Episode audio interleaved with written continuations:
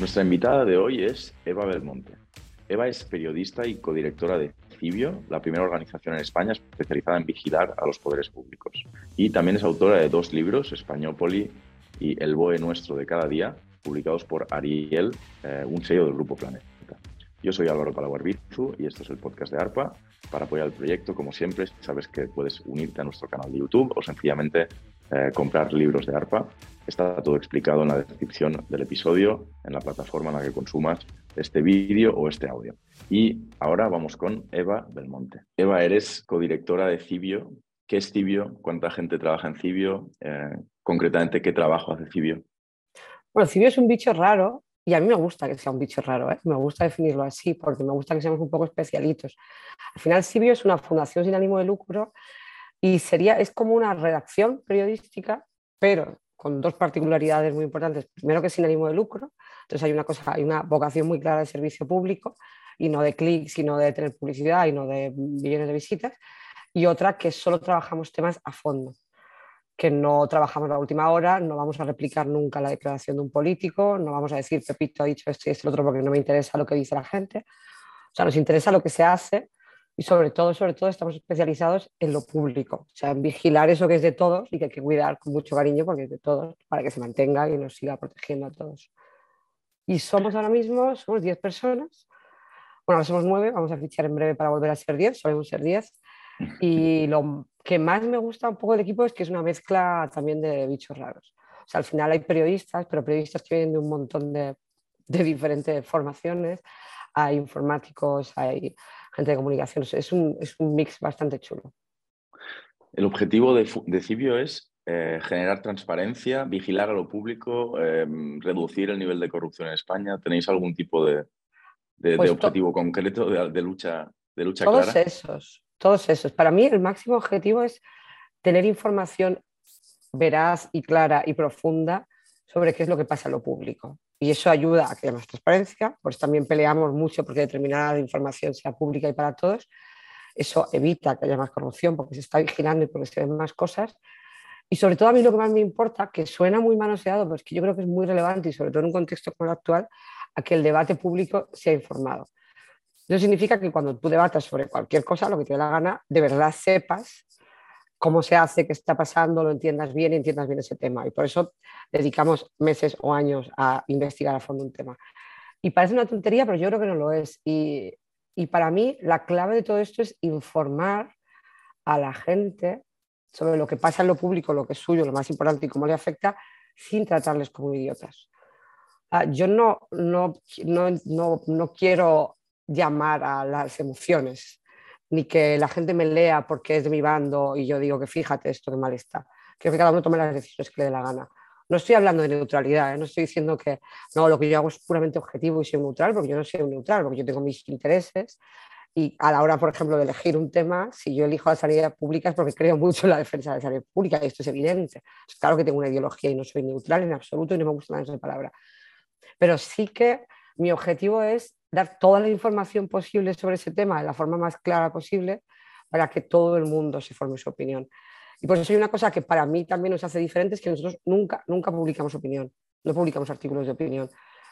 Claro que opinamos como organización a veces sobre pues, la falta de transparencia en un tema o, ostras, no podemos investigar esto porque nos están poniendo trabas desde un gobierno y eso es relevante pero yo no te digo cómo tienes que opinar sobre qué pasa con determinados aspectos, intento darte toda la información a fondo. Y para mí es, parece una tontería, pero si tuviera que resumir un solo objetivo, que son todos esos, que, es, que sea más transparente, que el debate público sea más informado, que de verdad sepamos, sepamos todo sobre lo que nos afecta y no sobre la tontería del día o sobre qué ha dicho Pepito esta mañana, para mí es tratar a los lectores y a la ciudadanía como gente adulta, inteligente y que es capaz de tomar sus propias decisiones. Que parece una tontería, pero no lo es.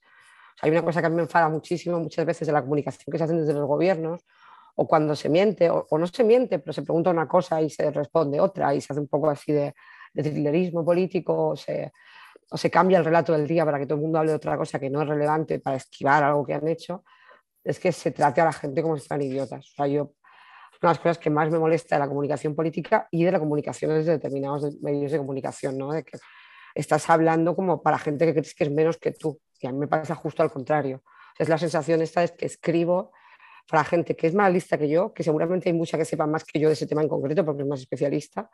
Y por eso tengo que asegurarme de que me crean, darles todas las pruebas de que lo que cuento es verdad. O sea, es una cuestión más de, de responsabilidad hacia gente que yo creo que sabe más que yo muchas veces de esos temas. Entonces, ese respeto creo que es una de las claves de cine.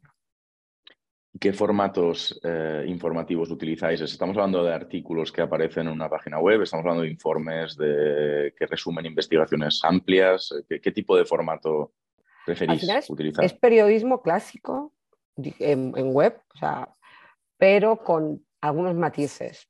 Sobre todo en la producción, no tanto. O sea, lo que a mí me gusta es que igual estamos seis meses investigando un tema, o un año, o tres años, y somos los mayores especialistas en contratos públicos, en indultos, lo que quieras pero yo quiero que lo que se publique al final sea un artículo periodístico normal. Claro, sin, o sea, yo no escribo para académicos del ramo. Entonces, manteniendo ese respeto del que hablaba, es, es, intentar convertir algo, y esto es una cosa que yo creo que es súper bonita del periodismo y es de lo más difícil, convertir algo ultra complejo en un artículo sencillo, claro, que lo explique de forma muy, muy directa. Y para eso a veces, sobre todo cuando tratamos temas muy, muy complicados, con mucha información, usamos mucho visualizaciones pero porque a veces, una de las últimas investigaciones, por ejemplo, hablábamos de cómo estaba la situación en la atención primaria en toda España, ¿no? por comunidad, por áreas de salud. Y claro, teníamos todos los datos desagregados, bueno, todos, porque no todo el mundo nos lo dio, pero seguimos batallando ahí, pero muchísimos datos desagregados por área de salud. Por... Y claro, yo puedo hacer un artículo y explicar cómo está la cosa, pero igual tú quieres ver qué pasa en el médico de tu barrio. Y ya que tengo esa información, te la pongo. Entonces necesito visualizarlo de forma clara y sencilla porque no te voy a poner una base de datos gigante para que tú lo busques. ¿no? Entonces, yo creo que si hay una cosa que, más allá de que el proceso es lo que es distinto, porque es muy a fondo, muchos meses de trabajo y nunca vamos a la última hora, es intentar que todo sea lo más claro y sencillo posible. Y para eso muchas veces necesitamos visualizaciones. Nosotros trabajamos mucho con muchos datos y no puedes eh, hacer un artículo larguísimo como un informe académico, como un paper de, contando las principales conclusiones, a veces porque sería inasumible para mucha gente y, aburridísimo además, y no queremos ser aburridísimos.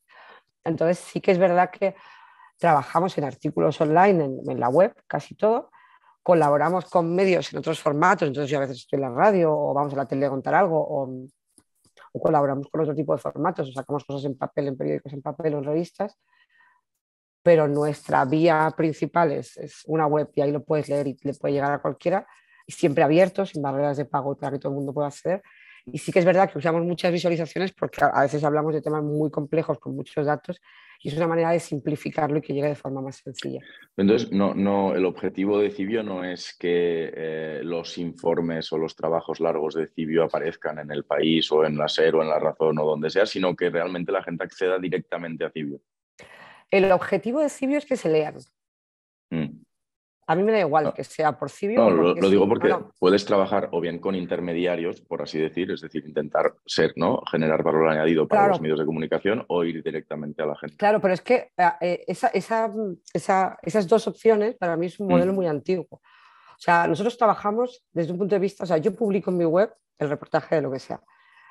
Es Creative Commons, es abierto. Cualquier medio de comunicación puede cogerlo y publicarlo en su web. Es totalmente abierto. Porque mi objetivo final es que mucha gente lea esa información, porque creo que es relevante y le hemos dedicado mucho tiempo y queremos que mucha gente lo lea. Entonces, a mí me da igual que lo lean en nuestra web o lo lean en otro medio. Hay artículos que solo publicamos nosotros, otros que replican otros medios y para mí lo importante es que lo lea cuanta más gente posible. Que prefiero que sea en mi web, como no quitamos de publicidad ni de clics, claro que está guay que nos lea mucha gente y que más gente llegue a la web de Cibio y que acaben siendo socios, pero cuando te planteas esto como un servicio público, es yo lo voy a publicar pero quiero que lo publique más gente y que llegue cuanta más gente posible. Mm. Y hay una, o sea, nosotros no proveemos de contenidos a los medios de comunicación, esta no es nuestra misión, nuestra misión es crear contenidos que lleguen a mucha gente, porque creemos que son relevantes. ¿Y, os financia la gente? Sí, en parte, tiene varias patas, pero desarrollo eso ahora. Eh, al final, o sea, desde, el punto de vista de un modelo abierto, y que yo no, no, gano dinero por la gente que entra en nuestra web, porque no tenemos publicidad ni ese tipo de cosas, si a mí el país me republica una investigación que yo también he hecho, pero publicamos los dos, no, no se la paso para que la publique, yo no le proveo eh, de contenidos. Si publicamos los dos a la vez, le llega más gente y a mí estupendo, me parece una cosa maravillosa. Pero no es una cuestión, ni somos un medio en exclusiva, que no queremos que nadie más hable de lo que nosotros estamos hablando, ni decimos que es una información exclusiva, ni somos proveedores para otros medios. Lo que hacemos es un periodismo abierto que queremos que otra gente pueda usar, porque lo que es evidente es que Cibio no tiene el alcance que tiene el país o que tiene SER. Entonces, claro que a mí me viene bien y yo quiero colaborar con esos medios, partiendo desde la base de, una colaboración de iguales, de mis textos no se tocan ni una coma para salir en tu periódico, por ejemplo. Pero claro que quiero colaborar con esos medios en un altavoz mucho más grande para llegar a mucha más gente. Pero no somos proveedores de información. Y, no, hay una cosa muy importante, porque además somos muy tiquismiquis con esto, yo no hago informes. Yo no hago informes que le paso al país. Claro que a mí me llaman de los medios para, cuando hay un tema de contratación pública, por ejemplo, que yo soy experta, para llamarme como experta, para que yo opine. Pero porque llevo seis años haciendo reportajes de investigación sobre contratos. No porque sea una académica que me dedique a hacer informes sobre contratos públicos. Entonces, yo sé que es un. Por eso digo, he dicho desde el principio que somos un bicho raro, porque es, es un modelo que en España no existe. O sea, en otros países sí, en Latinoamérica hay un montón de redacciones non-profit que colaboran con, con medios grandes y también publican sus investigaciones pero es un modelo muy raro. Entonces, claro que me pueden llamar como experta en transparencia o en contratos públicos o en indultos, pero porque llevo por de años investigando sobre esto, pero yo soy periodista. Y cuando colaboro con otros medios o otros medios republicanos nuestros, lo hacemos de compañero a compañero, porque nuestro modelo no es de, cerrar y que nadie pueda coger nuestras cosas porque son exclusivas y ponemos exclusiva a última hora. No, no, es yo he hecho esto durante meses y quiero que todo el mundo lo aproveche.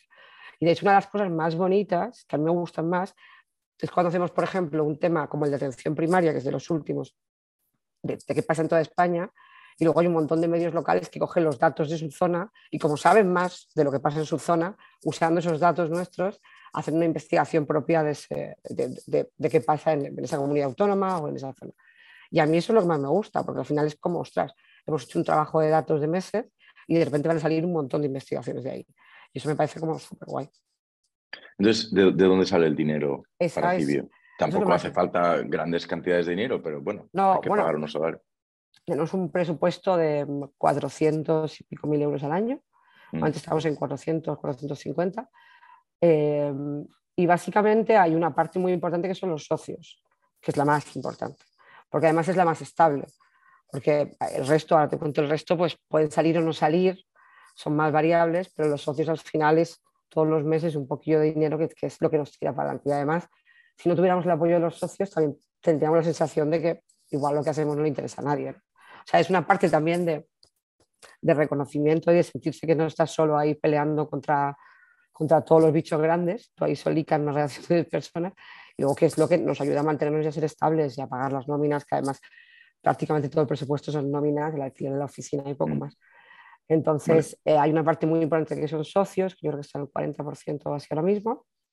Hay una parte pequeñita que es, eh, que es pues, venta de servicios, que esto siempre lo digo así, que es muy bruto y me, odian cuando lo digo, pero es un poco vender la sangre del equipo técnico, que es maravilloso, para que haga cosas chulas, eh, para que los periodistas podamos seguir haciendo temas. Es un poco aprovecharnos de ellos, que cobran mejor que nosotros.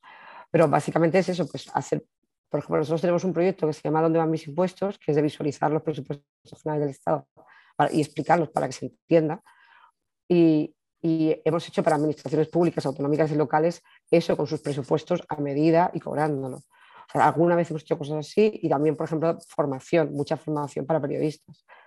Eh, El tema de datos, en investigación y visualización. Y luego está la tercera pata, que son becas, que son becas internacionales o donantes internacionales que por ejemplo ahora tenemos una para hacer periodismo de servicio público, que tiene mucho que ver con todo lo que hicimos con el COVID y seguimos haciendo con las ayudas, explicando las ayudas. Entonces, también becas para hacer investigaciones concretas. Hemos tenido muchas a lo largo de la historia del CIBI para hacer periodismo internacional. ¿no? Ahora tenemos eh, una para, estamos en un proyecto europeo pues, para colaborar con redacciones de toda Europa y hacer grandes investigaciones europeas.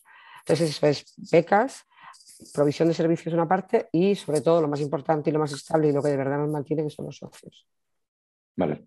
Vuestro objeto de trabajo es la administración pública, en sentido amplio. ¿Qué es la administración pública? ¿Qué tamaño tiene? ¿Cuántos trabajadores tiene? ¿Cuáles son las principales administraciones del Estado? Antes de entrar en la cuestión de si son opacas y corruptas o no. Es que es enorme la administración pública y la administración pública es desde la señora que te atiende en la administración de tu centro de salud hasta el presidente del gobierno o los jueces del constitucional. Quiero decir, es, y en realidad no es, es lo público en sentido muy, muy, muy amplio, porque la administración pública es muchísima gente que también trabaja en escalafones muy bajos. ¿no? Entonces, para nosotros es, o sea, es esta sensación de que durante los muchísimo tiempo lo público se ha, se ha criticado desde determinados ámbitos de la derecha mucho. Eh, siempre, esta sensación también, esta sensación de que está todo mal, todos los políticos mal, todo es un horror. Entonces, nosotros es un poco esta cosa de, de vigilar y, explicar qué pasa en eso que nos afecta a todos tanto, que es todas las decisiones que se toman eh, desde lo público, que va desde una reforma al mercado eléctrico, que son miles de millones, a que si el ayuntamiento te ha subido la zona verde de tu barrio. Entonces, es que es, que es todo, o sea, afecta todo en tu vida. Y para mí una cosa muy importante de esto es que nosotros estamos centrados en contar historias y explicar noticias sobre temas que te afectan, o sea, que afectan a la gente de verdad. Porque sinceramente, que hoy el político de turno haya insultado a otro, lleven tres días peleándose, no te, no te afecta a mí mierda. Y lo siento, me acabar diciendo tacos porque hay cosas que me, pero, pero concretamente, ¿cuáles son las grandes administraciones del Estado, las que, las que tienen más presupuesto, más trabajadores? No sé si tienes en mente, entiendo que hay niveles de la administración pública, claro, hasta el Estado, las comunidades, no sé. Es una pregunta que no puedes responder de forma rigurosa si no hay una metodología clara. O sea, ¿cómo las juntas? Si junto todas las uh, comunidades autónomas, pues puedo decir las comunidades autónomas, porque todas juntas tienen más peso en, pues, en trabajadores, en presupuesto que la Administración General del Estado, si las juntamos. Pero por separado, pues igual no.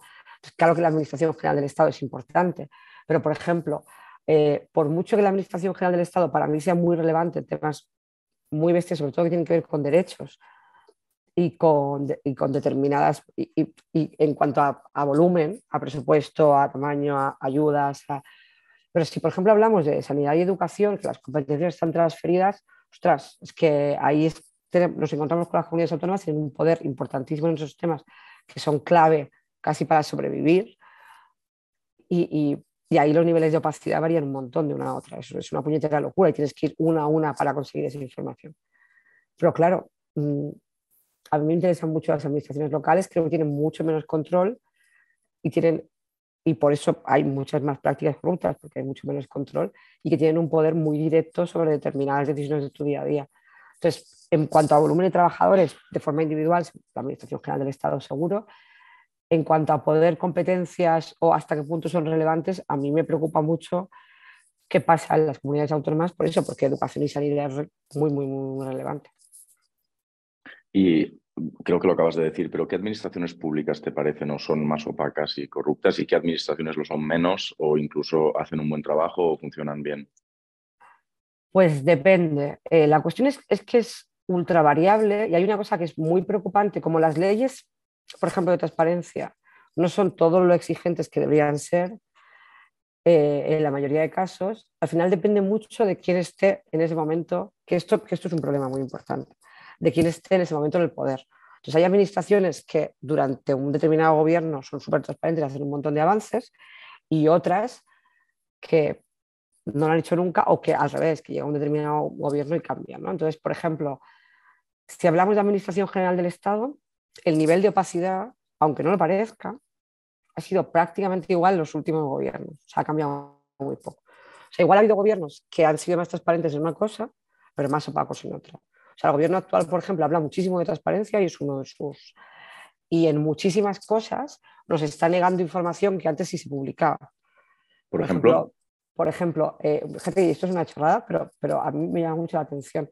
Nosotros pedimos, como cada año eh, seguimos muy pendientes del tema de los indultos, qué pasa, quién se le da, por qué delitos y qué está pasando. Claro, nosotros cada año, desde hace unos años, pedimos a los gobiernos a qué cofradías están indultando, porque creemos que las, los indultos de Semana Santa son, pues eso, que es, esto de, de la laicidad, del hecho de ser un Estado laico, pues no, no, no queda muy claro, ¿no? A confesión. A confesional, ¿no? Realmente no somos un Estado. Sí, sí.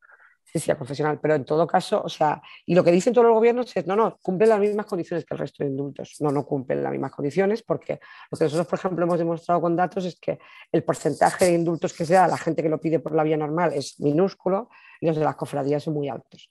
Entonces, para poder contar eso y decir que en realidad es mentira que sean los mismos condicionantes y que cuando lo pide una cofradía hay un cierto beneficio que no hay cuando lo pides de forma suelta, necesitamos saber cuántos se han pedido y a qué cofradías les has dado y cuántos has dado.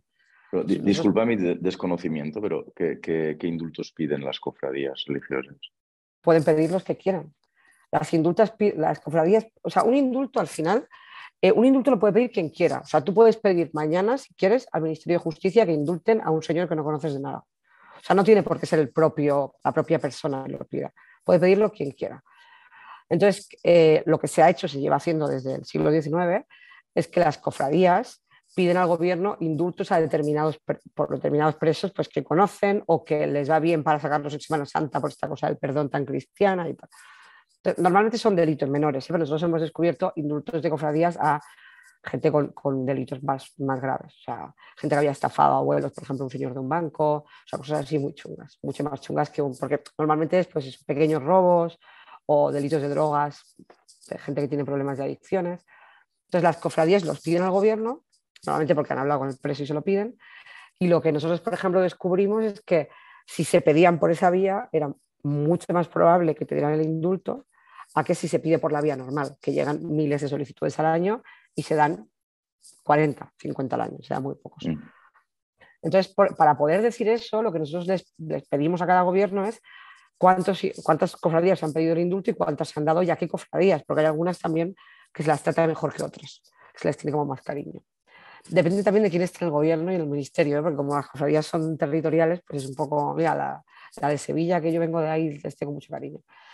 Entonces, eh, por ejemplo, Rajoy nos daba esa información y cuando llegó el cambio de gobierno dejaron de dárnosla.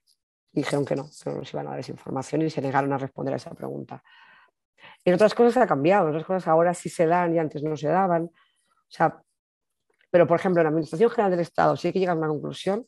Desde que se aprobó la ley de transparencia, que llegó con un montón de años de retraso, eh, que se aprobó en 2013, ya la sensación es, ya tenemos ley de transparencia, está. Es un horror de ley. O sea, no, básicamente te pueden decir que no a cualquier pregunta que hagas, no hay obligación ni siquiera de publicar quiénes son los que trabajan en un ministerio, los asesores de los ministros, y de hecho nosotros lo pedimos cada año y cada año nos dicen que no.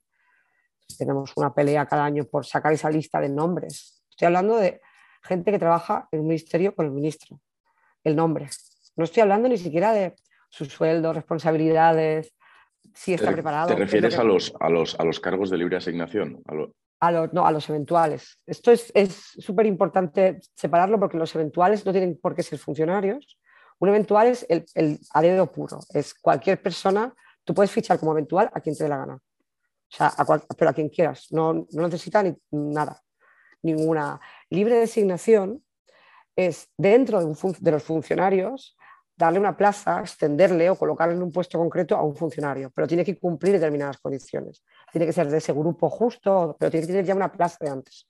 Entonces, a veces se confunden los dos y es importante porque yo, por ejemplo, de un funcionario sé todo. Yo sé cuándo sacó la plaza, cuándo se presentó, en todos los puestos en los que ha estado, si por libre designación la han cambiado de un lado. todo eso se publica. En cambio, un personal eventual, que es mucho más arbitrario, que te puedes fichar a quien te dé la gana sin, sin ni siquiera, porque para libre designación hay que convocar para que se presente gente, de hecho. Tú puedes nombrar a dedo a una persona a quien tú quieras, es el personal eventual, normalmente son asesores, pero no siempre. De ese no sabemos nada. Hay comunidades autónomas que sí publican el listado, pero la Administración General del Estado no publica los nombres del personal eventual que trabaja en los ministerios, por ejemplo, con los secretarios de Estado.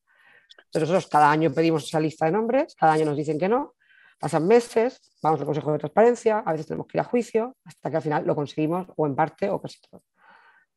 Y claro, o sea, estamos hablando de un nivel de opacidad. No estamos hablando de quiero saber secretos de Estado o quiero que la ley de secretos oficiales no vaya 200.000 años en infinito para atrás. Estoy hablando cómo se llama el señor que trabaja en el ministerio junto al ministro o en presidencia junto al presidente del gobierno. ¿Quién es?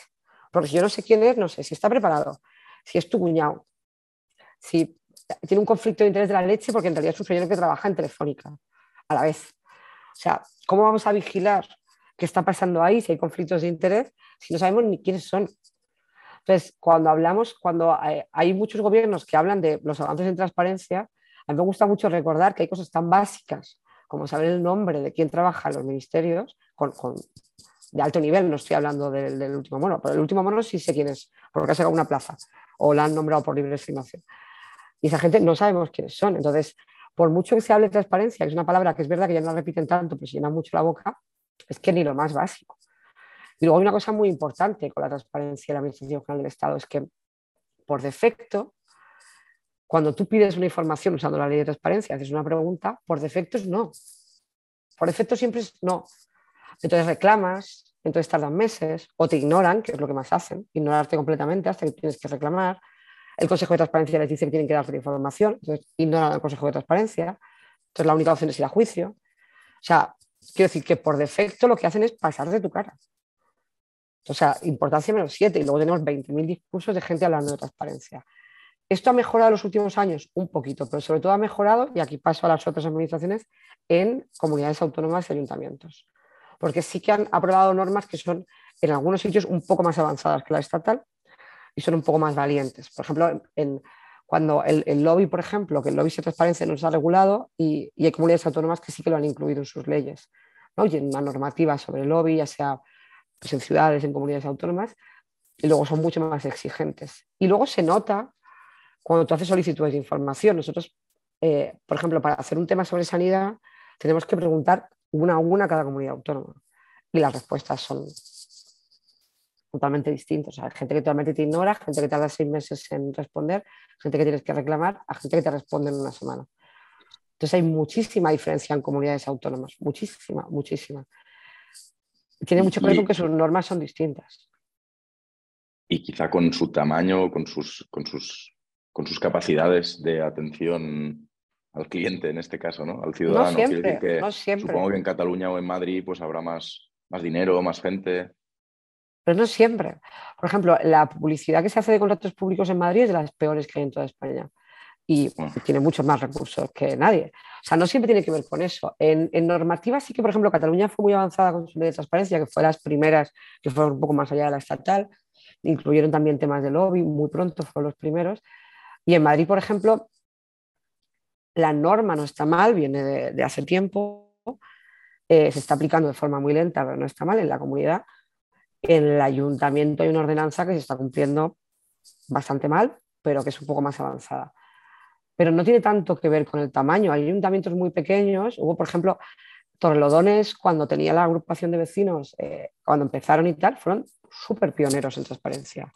Y Torrelodones tiene presupuesto, o sea, no es un ayuntamiento pobre, pero es un ayuntamiento pequeño, no es Madrid, no es Barcelona, no es...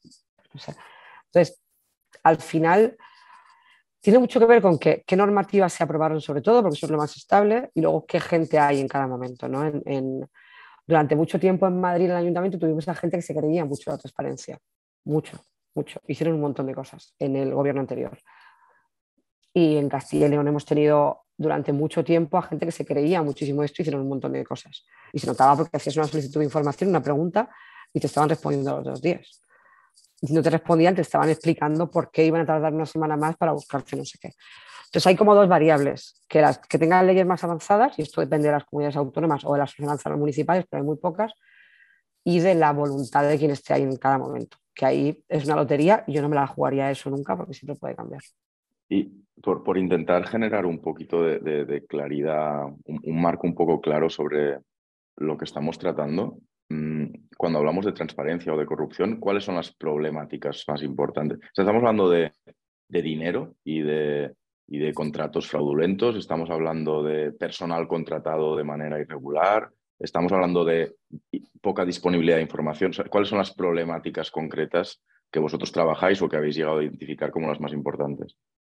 Bueno, depende, o sea, cuando hablamos de transparencia, para mí la clave es que no hablamos de dinero en bruto. Hay una cosa que, que les viene muy bien a, los gobernantes para hablar de transparencia, porque así da la sensación de que son muy transparentes y es mentira, que es eh, cuando, por ejemplo, cuando se aprobó la ley de transparencia, se hizo una campaña en plan, ahora hay una ley de transparencia y tienes derecho a saber lo que cobra tu alcalde. Eh, perdóname, no, no tengo, o sea, me, me, parece muy interesante lo que cobre mi alcalde, ¿no? Y claro que tengo derecho a saberlo, pero esto no es lo más importante. O sea, lo que cobra un presidente del gobierno o cobra un alcalde, o incluso cuando se hace esta cosa de las declaraciones de bienes, por ejemplo, de diputados o de altos cargos, yo quiero saber qué tiene un diputado, un alto cargo, un ministro, antes y después de pasar por el poder. pero no quiero saber qué tiene. A mí me da igual que tú tengas siete casas y tres coches o no tengas nada. O sea, y creo que se hace mucho populismo con esto, también con los sueldos, por ejemplo. Porque yo quiero que, yo qué sé, es que es como, que el presidente de gobierno cobra 70.000 euros. O sea, yo, no me comía ese marrón por 70.000 euros ni de lejos. O sea, me parece que están súper mal pagados. Pero creo que se hace esta cosa como de, como de striptease de los sueldos y de que todo el mundo enseña lo que tenga. Y a mí lo que me interesa, por ejemplo, las declaraciones de bienes. Yo no quiero saber que un ministro tiene tanto dinero en acciones, quiero saber en qué acciones. Porque igual son de una compañía que está regulando. Y eso es lo que me preocupa. Y ahí va mucho más dinero. Entonces, se ha centrado mucho en lo que cobra un político o si tiene tres casas y dos coches. Y a mí lo que me interesa saber es de dónde viene ese dinero, si tiene acciones, en qué compañías, si ha tomado decisiones sobre eso, cómo le ha afectado, y no tanto lo que cobra. Y luego, el mayor agujero negro que hay en la transparencia en este país, y es, ahí sí se mueve muchísimo más dinero y ahí nadie pone el foco porque no les parece tan relevante, es todo el tema del lobby.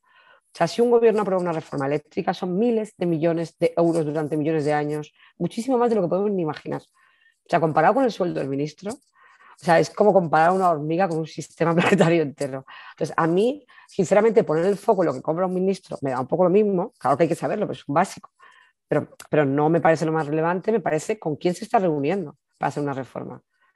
¿Qué papeles le dan? ¿Hasta qué punto esos papeles que le ha dado un lobby concreto aparecen en la norma final, porque eso nos va a afectar muchísimo más. Entonces, cuando hablamos de transparencia, para mí la cuestión no es uh, los dineros, y creo que se hace muchísimo populismo con, se ha firmado un contrato de tantos euros para comprar no sé qué, ya es que igual vale eso. Y, pero pasamos al otro tema, el tema de la corrupción. Ahí sí que es una cuestión, o sea, la, mayor parte de los casos de corrupción de este país tienen que ver con contratos públicos, porque es donde está el dinero, la relación entre empresas y lo público con mucho dinero de por medio. También hay mucha corrupción en cuanto a te apruebo una norma medida, hay mucha de ese tipo que es mucho más difícil de, detectar. Entonces, si hablamos de transparencia, el problema está en que la relación entre lo público y lo privado vía lobbies no es transparente, ahí sí se mueve muchísimo más dinero y se pone el foco en cosas populistas como, oh Dios mío, se han gastado un millón. ¿Un millón en qué? ¿Y eso es mucho o es poco? Se hace muchísimo populismo ahí y eso no es lo relevante y no nos afecta tanto. Pero si hablamos de corrupción, la clave está en los contratos públicos. Y el problema con los contratos públicos es que la corrupción es tan burda, tan burda. cuando nosotros investigamos contratos públicos, encontramos cosas tan bestias y tan llamativas y que se ven tan a kilómetros, porque como no hay una vigilancia, como no hay una vigilancia real sobre lo que está pasando, es que si nadie te mira, ¿para qué vas a...? Y hay dos tipos de corrupción. Hay una corrupción eh, tal cual, o sea, pura, que es voy a hacer este trapi para que Pepito se lleve este dinero y luego Pepito me contrata a mí o me da no sé qué o pone a mi prima a trabajar ahí. Y luego hay una, una ilegalidad que no es corrupción pura, pero es ilegal, que es que muchas veces en administraciones públicas, y aquí sí que vamos aquí sí que importan los recursos de los que hablabas antes, en las administraciones públicas mucha gente, muchas veces no hay gente que controle de la burocracia de la contratación, que es muy complicado. Entonces puede ser que mm, haga este contrato así porque se piensa que sea así o porque antes le ha dicho que era así, pero no sepa que hay una reforma que ahora ya no se hace así porque es complicado. O sea, a veces la falta de recursos en las administraciones públicas, sobre todo las pequeñas, hace que muchas veces se cometan ilegalidades porque estar al día de las normas de contratación es complicado la leche. Y no debería ser, pero muy complicado. O sea, yo las llevo al día y me vuelvo loca. O sea, modifican la ley de contratos con cada nuevo decreto ley, casi cada uno de cada dos. Es muy complicado. Entonces, esa contratación, tiene que ver esa corrupción tiene que ver con los contratos públicos es masiva. O sea, si tú miras un grupo de contratos públicos, cualquiera que tú quieras, de la administración que quieras, un bloquecito de 50, 20, alguno es ilegal. Siempre, siempre, siempre. Es una puñetera locura. Porque no se ha hecho bien o porque nadie lo está vigilando. Y esto se ve a kilómetros. ¿Y, ilegal no, ilegal en el sentido de que eh, no, no, cumple la ley o ilegal en el sentido de que no cumple la ley para en beneficio de alguien eh, que, no debería obtener beneficio. Claro, lo que podemos saber de primeras es que es, o sea, lo que yo puedo saber a priori solo mirando los datos es que es ilegal porque no cumple la ley, porque yo sé que no cumple la ley. ¿Cuál es el caso típico de no cumplimiento de ley en un ¿sabes? Para que entendamos bien de qué estamos hablando. Por ejemplo, nosotros hicimos una investigación sobre contratos menores. Los contratos menores son contratos que, como son más pequeños que ciertas cantidades, que, que son 15.000 euros, 15 euros en suministros y servicios y 40.000 en obras. Los que están por debajo de esa cantidad, las reglas para darlos son mucho más fáciles y tiene sentido, porque si vas a comprar una cosa de 6.000 euros no es lo mismo que una obra de 10 millones. Tiene sentido que las reglas sean más fáciles. Entonces, con algunos matices, porque se ha ido cambiando alguna cosa en los últimos años, tú esos contratos los puedes dar a dedo, no tienes que anunciarlos, no tienes que hacer un anuncio diciendo quiero contratar esto, quién se presenta. O sea, el proceso es mucho más fácil. Yo quiero contratar esto, que vale menos de 15.000 euros, Pepito me lo hace, toma Pepito tal. Ahora hay algunos matices porque algunos organismos piden tres ofertas y tal, pero todo puede ser opaco. Entonces, claro, dar un contrato a dedo es mucho más fácil. Eh, es mucho más fácil y tiene mucho más espacio para dárselo a, tu amigo Pepito porque luego te va a dar porque además no hay apenas justificación, o sea, en el expediente, los papeles que se guardan es un poco contrato esto a Pepito por tanto dinero. No hay mucha más justificación. Entonces tú puedes comprar una cosa que vale 5 a 20 y como no tienes que explicar en ningún lado, como no sea que alguien revise ese contrato al milímetro y, y sepa del tema, no se va a enterar. Entonces, ¿qué pasa? Una de las corrupciones más habituales, de las ilegalidades más habituales que se pueden hacer, ojo, por corrupción pura, por, por dárselo a Pepito o porque tal, o se pueden hacer porque es que los procesos son muy complicados para hacerlo con un contrato normal, tengo que estar mucho tiempo, fíjate qué pereza, es que es todo muy complicado, que no vale como excusa, a mí no me vale. uno de los trafis más habituales es coger un contrato que vale 200, partirlo en cachitos, darle todos esos cachitos menores a dedo a la misma empresa y ya está que es, lo que se llama un troceo, un fraccionamiento. Eso es totalmente ilegal. Nosotros hicimos una investigación sobre contratos menores y vimos, por ejemplo, claro, una cosa súper llamativa cuando que, había un montón de contratos de si el tope son 14.000 a 13.999 euros. Había un montón de contratos, por eso digo que es burdo. Había un montón de contratos menores en esa franja de entre 14.000, no sé qué, o sea, 13.000 y pico y 14.000 a la misma empresa el mismo día por lo mismo.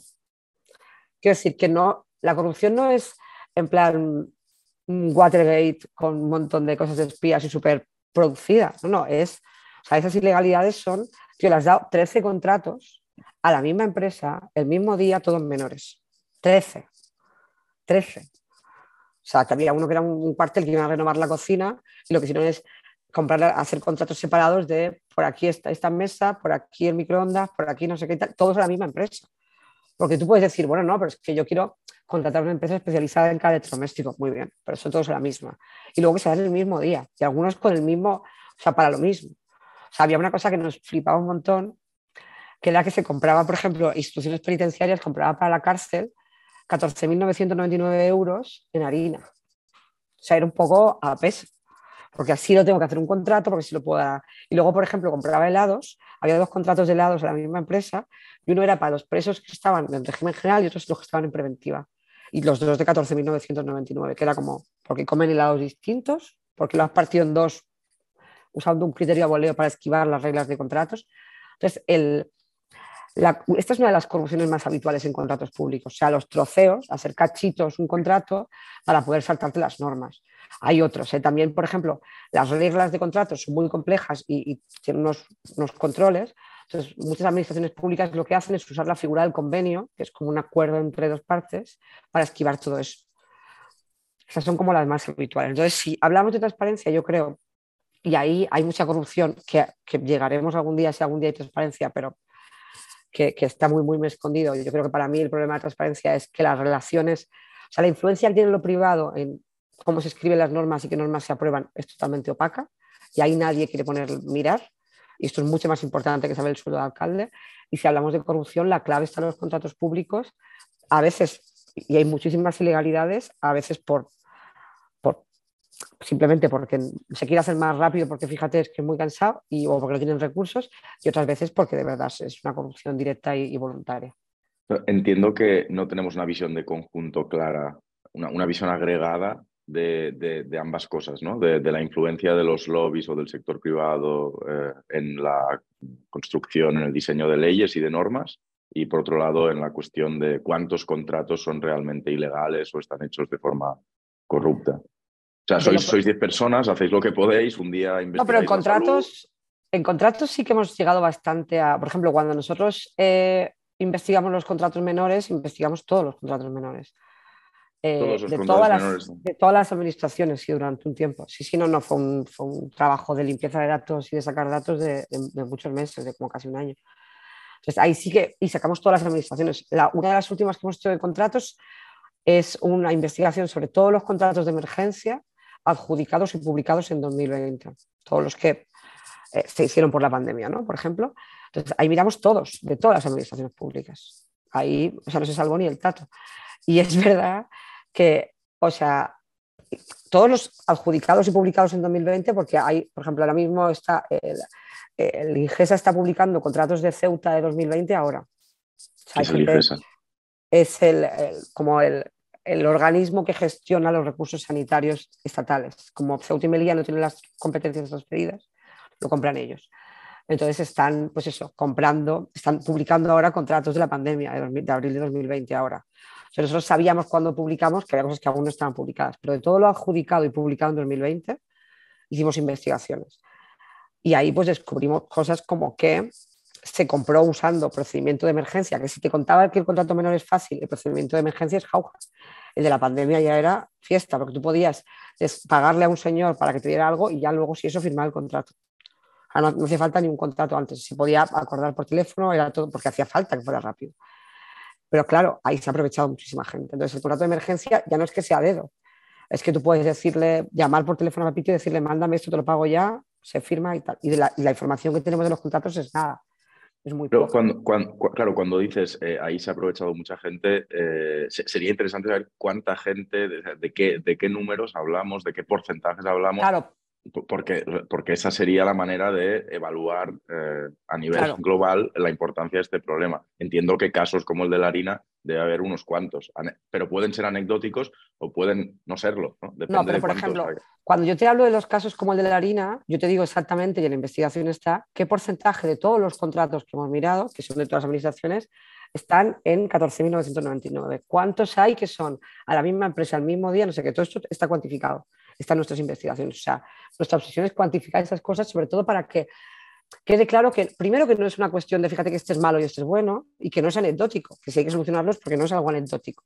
Entonces, yo te puedo decir, por ejemplo, en contratos menores, estos fraccionamientos, cuántos eran ilegales. Y tengo el porcentaje, o sea, tal cual.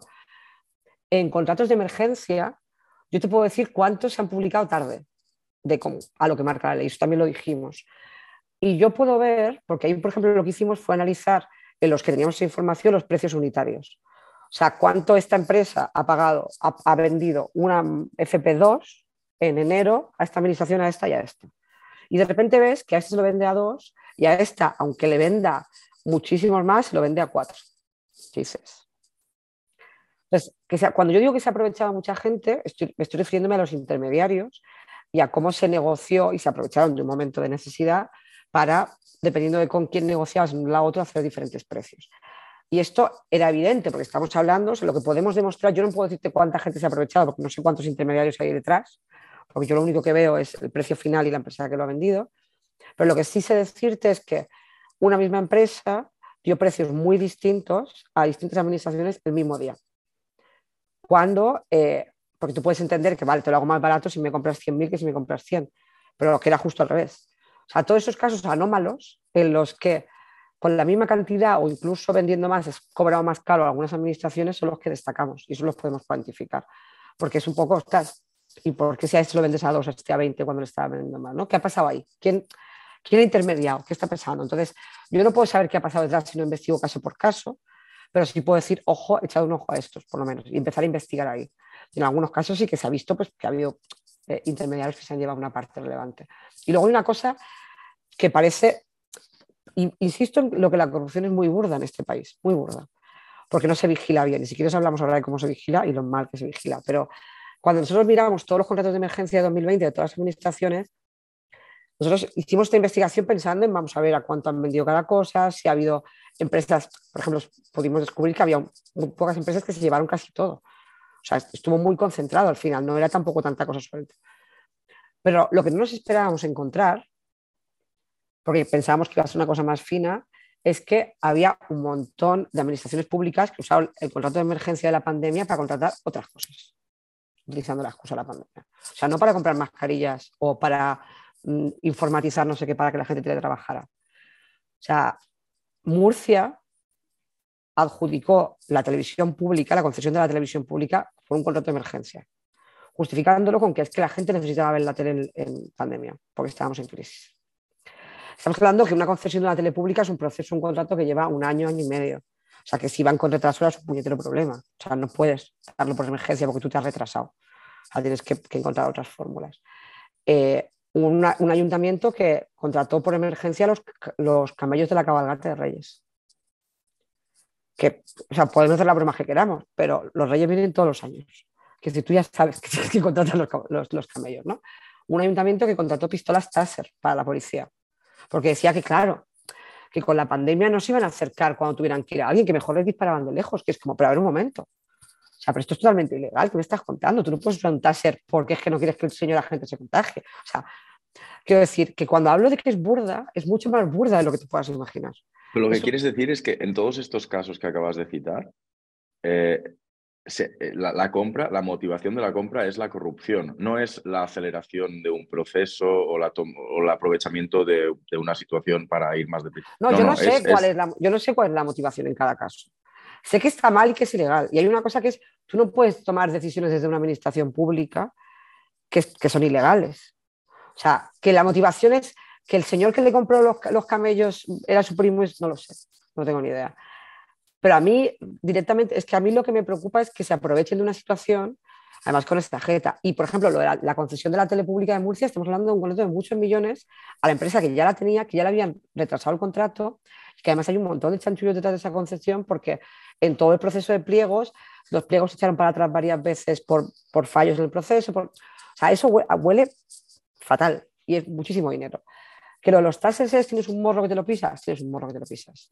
Pero es que estamos hablando de un gestor público, o sea, quiero decir, no, se permite. Y lo de los tases a mí me preocupa muchísimo más porque estás escribiendo en un papel la justificación de un contrato, en un papel oficial, que es que estás usando los tases para que la policía no se acerque a la gente. Entonces, que no se pueden usar para eso, que hay reglas.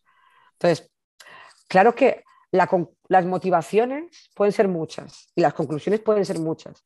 Y si un juez estudiara cada caso, puede decir esto es ilegal y puede ser prevaricar o puede ser malversar o no. Bueno, ahora cambiaría todo mucho, pero, pero puede ver que. Pero, o también puede decidir que es que lo que estás haciendo es ilegal porque incumple derechos fundamentales a la hora de, arrestar a un detenido. Es que hay muchas vías. Que en la mayoría de casos es más, va, yo esto lo hago más rápido, que es que si no, ya ves tú qué pereza. Seguramente. Pero es que eso es, saltarte las reglas eh, desde un cargo público que parece, dices, bueno, claro, es que la burocracia, bueno, pues cambia la burocracia, porque perdóname, pero los representantes públicos sois vosotros, quienes votan las leyes sois vosotros. Entonces, cambia la puta ley para que sea más sencilla. Pero no me vengas con, es que es muy difícil contratar. Esto pasa mucho desde la ciencia, por ejemplo. La gente que trabaja en investigación dice, es que la ley de contratos es un horror, no nos dejan hacer nada. Fatal. La academia. Yo digo, pero es que tu problema no es la ley. Tu problema es que tú, investigador, estás haciendo el papeleo y haciendo los contratos. Y tiene que haber un administrativo de la Administración General del Estado que controla de contratos haciendo eso por ti. Tu problema es de falta de recursos. Porque claro que es difícil contratar con una administración pública, pero tiene que haber controles. Porque si no, ¿cómo evitas? Y aún así todo, lo que se escapa, pues imagínate. Eh, con lo cual, como mínimo, es muy interesante porque como mínimo cada, cada ejemplo que has dado y cada informe o cada trabajo que, que realizáis son como semillas que se van plantando para posibles procesos de lucha contra la corrupción. En algunos casos no darán nada de sí, pero en otros, como el de la telemurciana, quizá dentro de dos o tres o cuatro años nos encontramos con que había efectivamente un pufo gigantesco allí y que, y que vosotros fuisteis de los primeros en empezar a, cuestionar lo que se estaba haciendo nosotros, ahí. Nosotros lo compartimos todo. Porque yo, o sea, tenemos dudas sobre eso legalmente, pero yo, por ejemplo, yo si un contrato público veo que es legal, yo no puedo llevarlo, yo no puedo recurrirlo, porque yo no soy parte interesada. Veremos, ¿eh? porque según cómo igual encontramos alguna vía para... Pero entonces nosotros lo que hacemos es, si yo investigo, por ejemplo, con los contratos de emergencia o los fraccionamientos de contratos menores que te contaba, todo lo que nosotros hemos descubierto con los datos analizados, con, mira, estos son todos los contratos que hemos encontrado a la misma empresa, al mismo día, o contratos que hemos encontrado de emergencia que no parecen de emergencia, o cosas que no se han publicado. Si lo hemos pasado todos los organismos anticorrupción, o sea, nosotros hemos pasado el Excel con los datos y con los análisis y las conclusiones a cada organismo anticorrupción de cada comunidad autónoma, ayuntamientos, tribunal de cuentas, oficina anticorrupción, o sea, todo esto lo pasamos. Y sabemos que los miran. Y sabemos que han sacado cosas y tal, lo que pasa es que claro, hay cosas que se pueden contar y no porque están en procesos, pero al final también es un poco, claro, yo no puedo llegar hasta el final de muchas investigaciones porque no soy soy solo periodista, yo publico ya, pero sí que se lo enviamos a esta gente.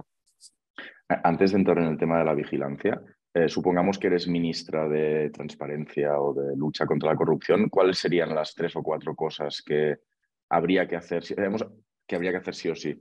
hemos comentado que hay un problema de contratos públicos, que hay otro de lobby, o al menos esos, esos dos has destacado, pero ¿qué iniciativas habría que tomar para mejorar esos dos, para resolver esos dos problemas? Lo primero, en ambos casos necesitamos organismos independientes de verdad.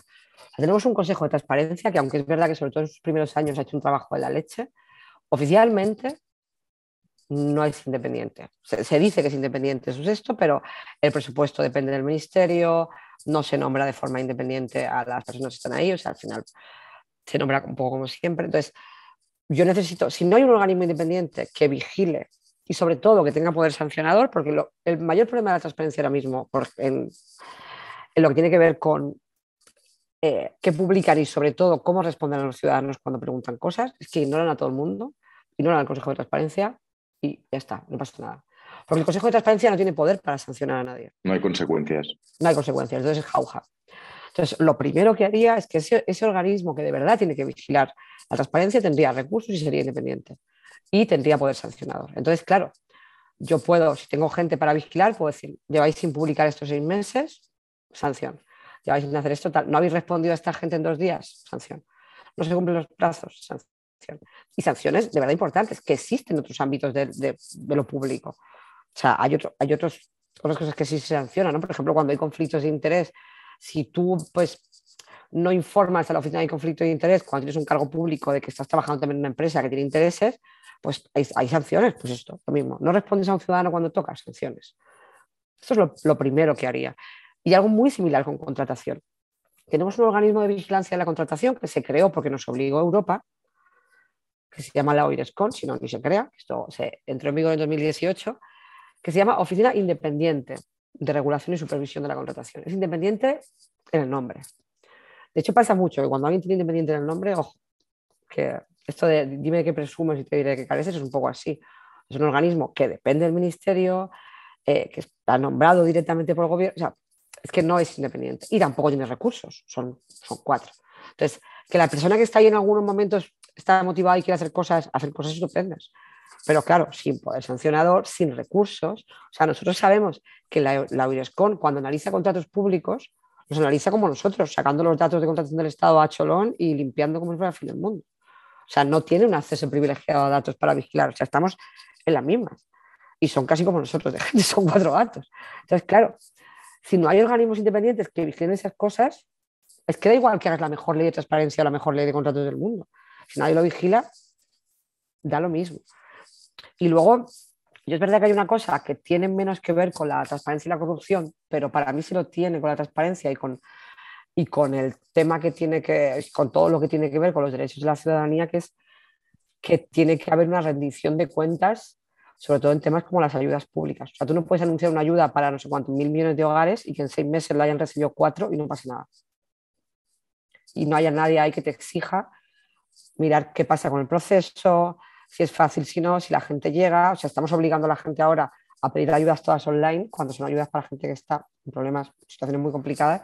Igual tampoco es tan fácil. O sea, a mí que soy experta en esto me cuesta mm, rellenar una solicitud de ingreso mínimo vital o hacer un trámite online que flipas. O sea, no me quiero ni imaginar. Entonces, yo creo que si, si tuviera poder sería organismos independientes tanto en transparencia como en contratación y sobre todo mejorar la ley de transparencia para que incluyera de forma por defecto, que tuviera que publicar muchísimas más cosas que ahora no se publican. Reparto de publicidad institucional, reuniones con los lobistas y qué documentos se dan, eh, todo lo que tiene que ver con todo el personal que trabaja en la administración pública, los asesores de los que hablábamos, todo eso. Y supongo que si tomáramos el punto de vista contrario, la gente te diría que esto es un palo, ¿no? ineficiente, alienante, eh, burocrático. No, por, entender cuál, con, qué, con qué contraargumentos te encuentras tú. Bueno, depende del tema, porque nosotros cuando nos hemos reunido con cargos públicos o políticos para hablar de la regulación del lobby, nos decían, bueno, es que si la gente sabe con quién me reúno, lo va a malinterpretar.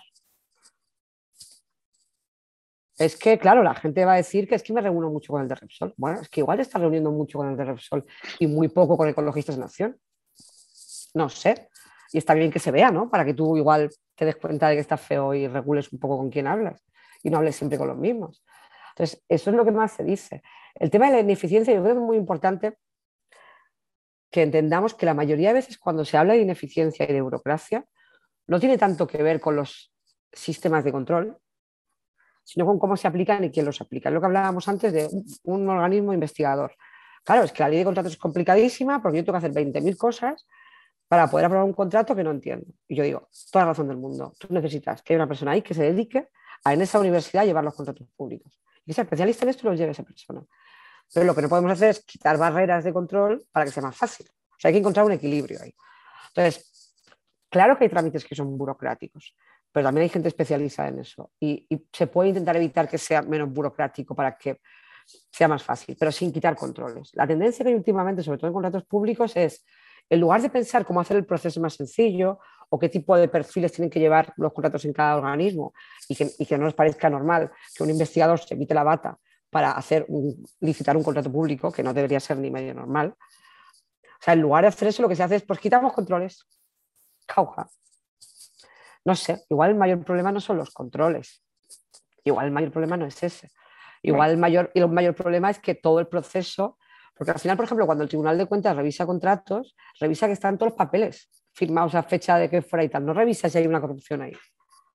Entonces, igual la vigilancia que hacemos es un poco de porque estamos más centrados en que el papel esté perfecto a que si le has dado el contrato a tu primo. Entonces, hay que encontrar un equilibrio, sí, pero prefiero Prefiero que ese equilibrio suponga que hay que poner una persona extra en un departamento para que se encargue de contratos y no se quiten los controles, a que se haga como se está haciendo últimamente, que además con la excusa de los fondos europeos es jauja. Si es para fondos europeos, se puede dar todo así a cholón. Es como, hombre, no, que muchísimo dinero. Vamos a tener como con el, con el plan E, no sé cuántos años después diciendo todo esto, había 27.000 casos de corrupción en ayuntamientos, en comunidades autónomas. Es que hay que intentar encontrar un equilibrio. Vale. Tú eres conocida, Eva, por ser la única persona o la única periodista de España que lee el BOE cada día, o al menos eso dice la leyenda. Y por supuesto publicaste el libro El BOE Nuestro de cada día con Ariel, un sello del Grupo Planeta. ¿Qué es el BOE? Eh, ¿Qué aspecto tiene el BOE? ¿Cuántas páginas tiene? ¿Por qué es importante el BOE? ¿Qué nos puedes contar sobre el BOE? El BOE es como el, tablón de anuncios.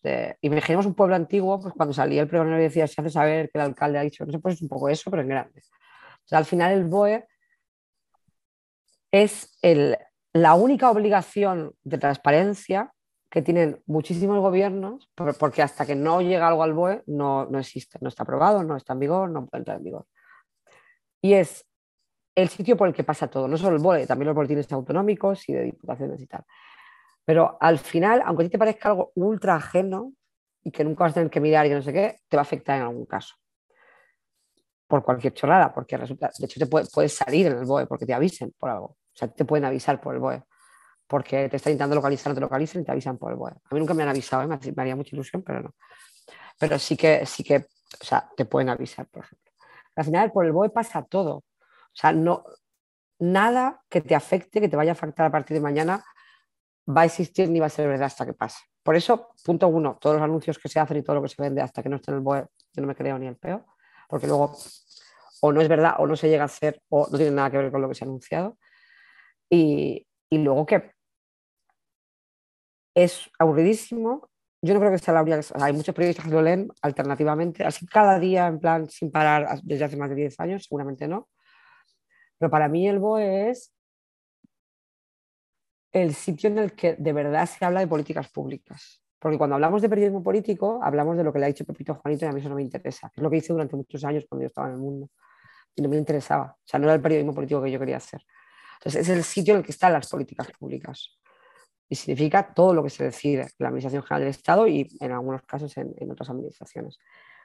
Y para mí, o sea, yo no creo que todo el mundo se lo tenga que leer, porque es aburridísimo. ¿Cuántas páginas? Depende del día.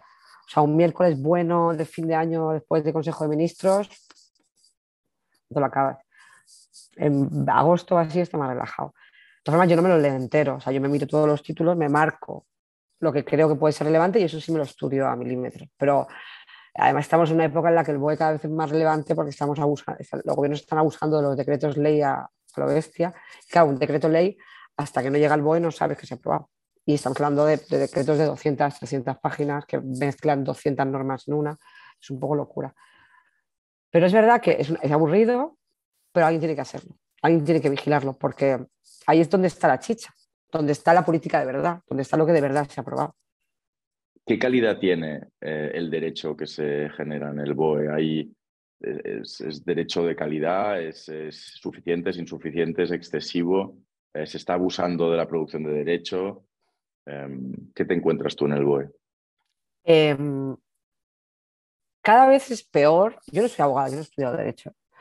Eh, pero desde mi punto de vista como lectora que tiene que entenderlo, persona que tiene que leerlo y entenderlo y explicarlo, eh, para mí cada vez es peor.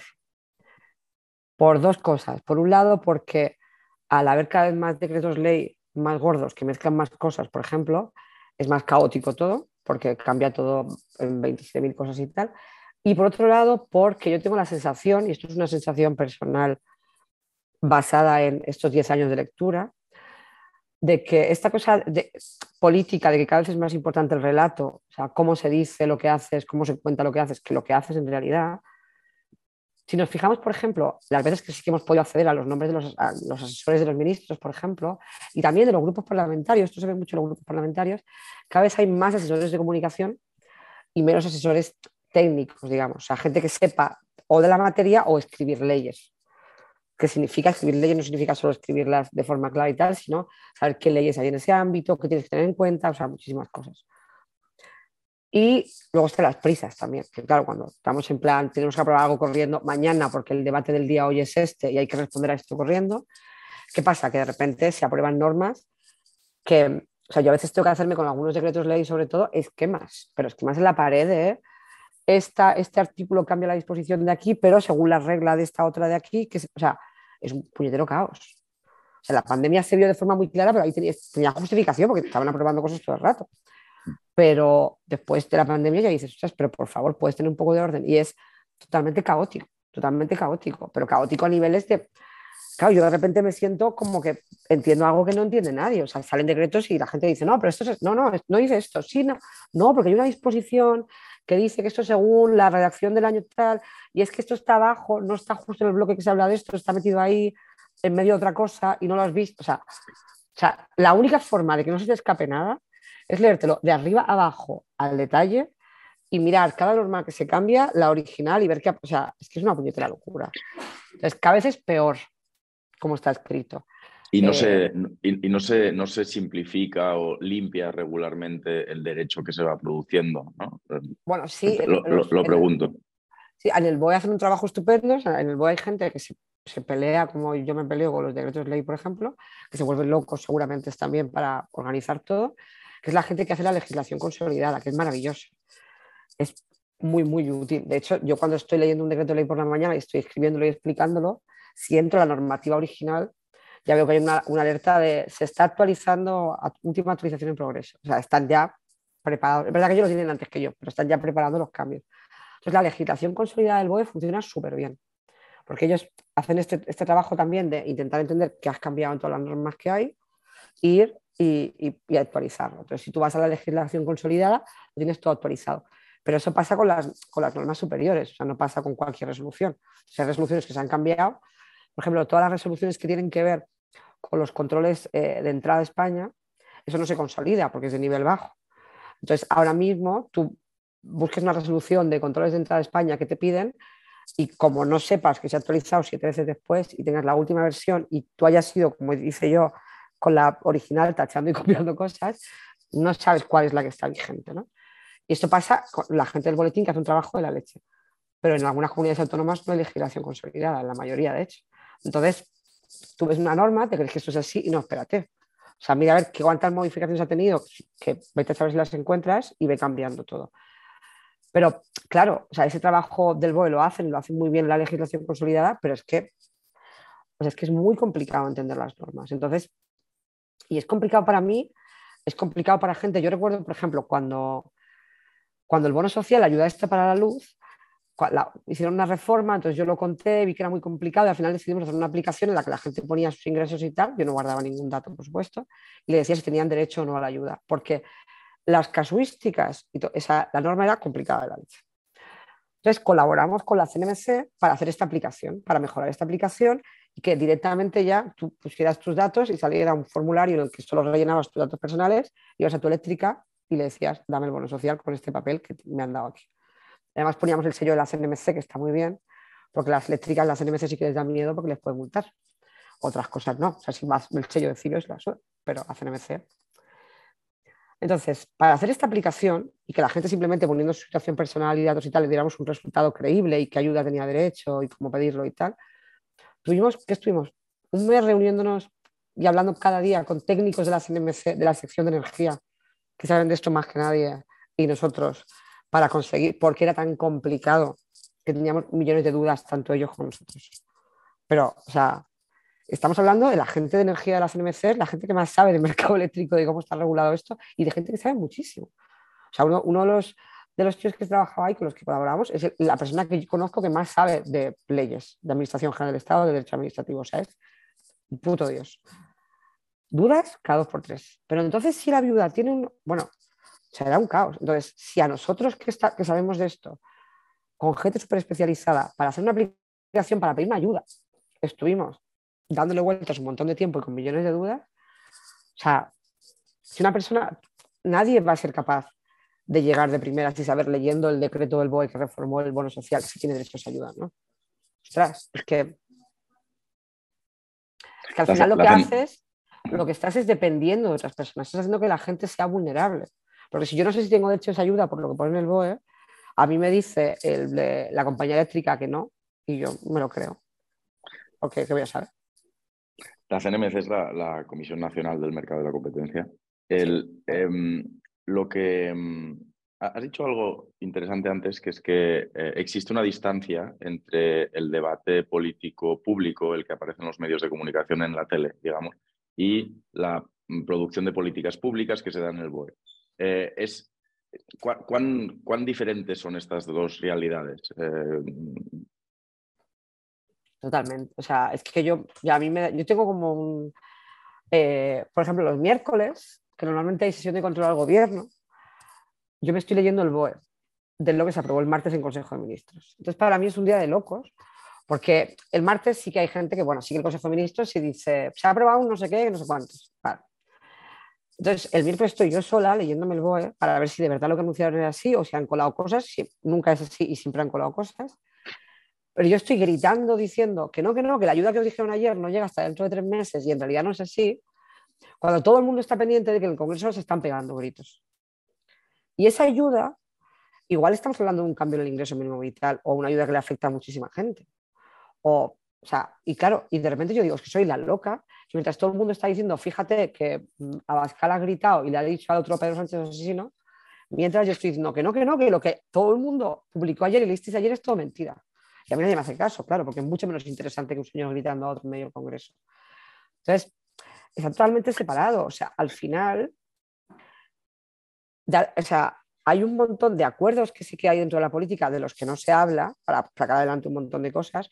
Hay un montón de ministerios que están haciendo un montón de trabajo de decretos, de regulaciones, arreglando un montón de cosas que estaban mal, tal que no se ve porque no es relevante. O sea, al final esas discusiones de determinados temas, a que de repente la extrema derecha saque un tema y sea el tema de polémica del día y estemos todos hablando de eso, eso hoy no afecta. El problema que tenemos, y yo creo que es muy importante, es que cuando llega un punto que esa polémica del día se mete en la agenda, todo el mundo habla de esto y se acaba legislando por eso, que no es relevante, que no es efectivo. Esto pasa mucho con el IVA. ¿no? Es que Fegio ha dicho que hay que bajar el IVA porque fíjate la inflación hay todos los estudios económicos del mundo diciendo que bajar el IVA no sirve para nada porque es totalmente, o sea, fomenta la desigualdad y al final tú no puedes bajar el IVA a todo el mundo y es mejor tocar otro tipo de impuestos. Da igual, al final, run, run, run, y se acaba bajando el IVA. Entonces, hay una cierta conexión, o sea, determinados debates estériles que sacan durante días, al final si hay tanto run que lo que hacen los gobiernos es, pues venga, me lo como y lo meto porque es lo que me pide la gente, que no es verdad, es lo que te, te piden tres cadenas de televisión. Pero en general hay una desconexión total total, total sobre qué es lo que de verdad se hace, sobre las políticas públicas y de qué estamos hablando cada día. Pero hay, dos lecturas posibles ¿no? de esta desconexión, una, una, negativa y una positiva. La negativa sería que, eh, además de decir tonterías en la televisión, hacen lo que quieren en los consejos de ministros a la hora de producir leyes y demás, y hay una visión positiva que es eh, mientras unos eh, hacen el ridículo en la televisión, otros trabajan y además trabajan bien y resuelven los problemas concretos de la gente, pues eso, ¿no? Con todo lo que va apareciendo en el web. ¿Cuál, cuál, cuál de estas dos interpretaciones sería más acertada? Soy bastante negativa porque sinceramente creo que se pierde muchísimo tiempo en estos debates. O sea, si tú tienes a la mayoría de la gente de un equipo de un ministerio y sobre todo mayoría de gente de comunicación pendiente de a ver qué burrada ha dicho Pepito hoy, no tienes a gente trabajando en normas en, y, es muy difícil reformar algo a fondo cuando todos los días tienes que salirte de ahí para ponerte a hablar de otra cosa o no sé, es muy complicado. Entonces, ¿se siguen haciendo cosas mientras pasa todo esto? Sí, se hacen muchísimas menos porque estamos respondiendo a la tontería del día. Años luz, años luz. Y por eso hay más gente de comunicación que gente técnica y por eso, porque es más importante controlar que el relato de hoy no sé qué, a qué estamos haciendo. Pues claro que se hacen cosas, algunos ministerios más que otras, por ejemplo, o algunas comunidades más que otras van avanzando en cosas menos. Pero claro, o sea, al final se hace muchísimo menos. Y luego la sensación que esto, no solo la desafección, y, sino que, o sea, que, que hay muchísima ciudadanía que no sabe lo que se está probando y lo que está pasando porque no hay un puñetero hueco para esto. y al final es, es que fíjate, yo, yo, hablo mucho del tema de Irene Montero porque me parece muy relevante. A mí hay cosas que creo que, que a mí no me gusta cómo están hechas, o sí me gustan, no, no, es una cuestión de defensa, ¿eh? pero cuando se habla de Irene Montero en los medios, se habla en determinados términos, ¿no? Pues fíjate, Irene Montero, Pablo Iglesias, la no sé qué, la feminista, o sea, tiene una producción normativa que flipas el Ministerio de Igualdad, pero que flipas. Esto no hay consciente, porque estamos hablando de otras cosas sobre Irene Montero. Por ejemplo. No, se producen muchísimo. O sea, hay un montón de normas, de regulaciones, de decretos que han ido aprobando para mejorar cosas concretas que no han tenido, han tenido cero bolas, o sea, que producen bastante. Hacen bastantes cosas que no se ven tanto. Y esto pasa con algunos otros ministerios. Luego hay otros ministerios que parece que son súper trabajadores y que hacen un montón de cosas, pero las hacen de qué manera, ¿no? Yo, por ejemplo, estoy muy enfadado con el Ministerio de Trabajo. Muy enfadado. Muy enfadado. Muchísimo, muchísimo. Porque o sea, el abuso de los decretos ley para todo me enfada, pero que una reforma laboral, ahora los cambios en las bonificaciones por contratación, todo lo hagas por decreto ley, con la cosa de, es que yo dialogo mucho porque me reúno con los sindicatos de la patronal, perdóname, pero yo a esa gente no la he votado. O sea, no, puede ser que el Ministerio de Trabajo, la mayoría de las normas que ha aprobado desde que está, es por decreto ley. Ostras, no, pues no estamos hablando de diálogo y sentarnos a hablar, pues sentate a hablar con los otros diputados. Vale que tenemos una oposición contra en contra, pero me da igual, es que les han votado. Entonces, eh, seguramente se venda un ministerio como fíjate qué, serio es y qué eficiente y que no sé qué, no sé cuántos, y está saltando la democracia así, jauja, y a otro como fíjate la loca de la feminista que no sé qué tal, y está haciendo un montón de cosas. Y está llegando a acuerdos para aprobar leyes. Entonces, creo, y no es una cuestión de defender, porque yo, no es una cuestión de defender políticas, estoy hablando de procedimientos, porque yo no, no, no defendería todo de una ni todo de la otra ni al revés. Pero creo que la visión que se tiene de determinadas cosas que pasan en la política no tiene nada que ver con lo que pasa en realidad. Tu primer libro, Españopoli o Españopoli, explica cómo funcionan los entresijos del poder en España y argumenta que nuestro país funciona como un gran monopolio. Eh, ¿Qué quieres decir exactamente o qué querías decir exactamente eh, cuando decías esto? Eh, parece una, una, afirmación muy dura, eh, ocho años después de la publicación del libro, ¿piensas igual? ¿Qué querías decir? Sí, o sea, pienso igual que, que como lo planteé. No sé, si, no sé si he entendido del todo bien, pero sí como lo planteé. O sea, para mí era como, o sea, es... Si no está claro, lo vuelvo, lo vuelvo a plantear. ¿eh? No, no, sí, sí, no, no, está claro, está claro. Pero, o sea, para mí yo planteaba que era como un juego, que era un monopolio, sobre todo porque hay unas reglas algunas tienen que ver con la suerte y otras no, pero también hay unas reglas muy básicas que solo conocen. O sea, es como si fuera un juego al que tú estás jugando sin saber las reglas. Y las reglas no son solo qué normas hay, qué derechos tienes, porque para mí eso es relevante. Las reglas también son, tú no sabes qué está pasando en esa reunión, ¿no? lo que hablábamos del lobby. Entonces, yo lo que quería plantear con ese libro era por qué determinadas normas que eran muy relevantes y tal y como estaban hechas, propiciaban o ayudaban a que determinada élite se mantuviera en el poder. O sea, que no era una cuestión solo de familia, que también era muy relevante, y sobre todo en España es muy relevante, más que en otros países, el rollo de la familia de la que vienes para ver dónde vas.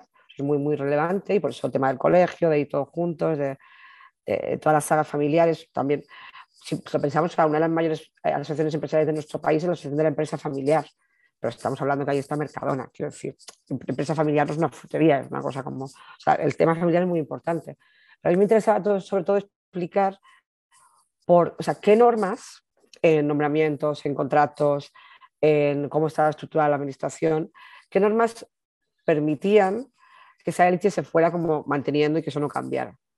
Y que esa élite tuviera determinadas oportunidades y no otras, ¿no? Como la legislación de indultos al final había favorecido a determinadas élites, como determinar la ley de contratos, como los nombramientos, como sobre todo porque para mí no era una cuestión toda negativa de es que están los, los, poderosos y los no y vamos a morir todos y nos debemos conformar, sino de no, no, ¿por qué esos poderosos se mantienen?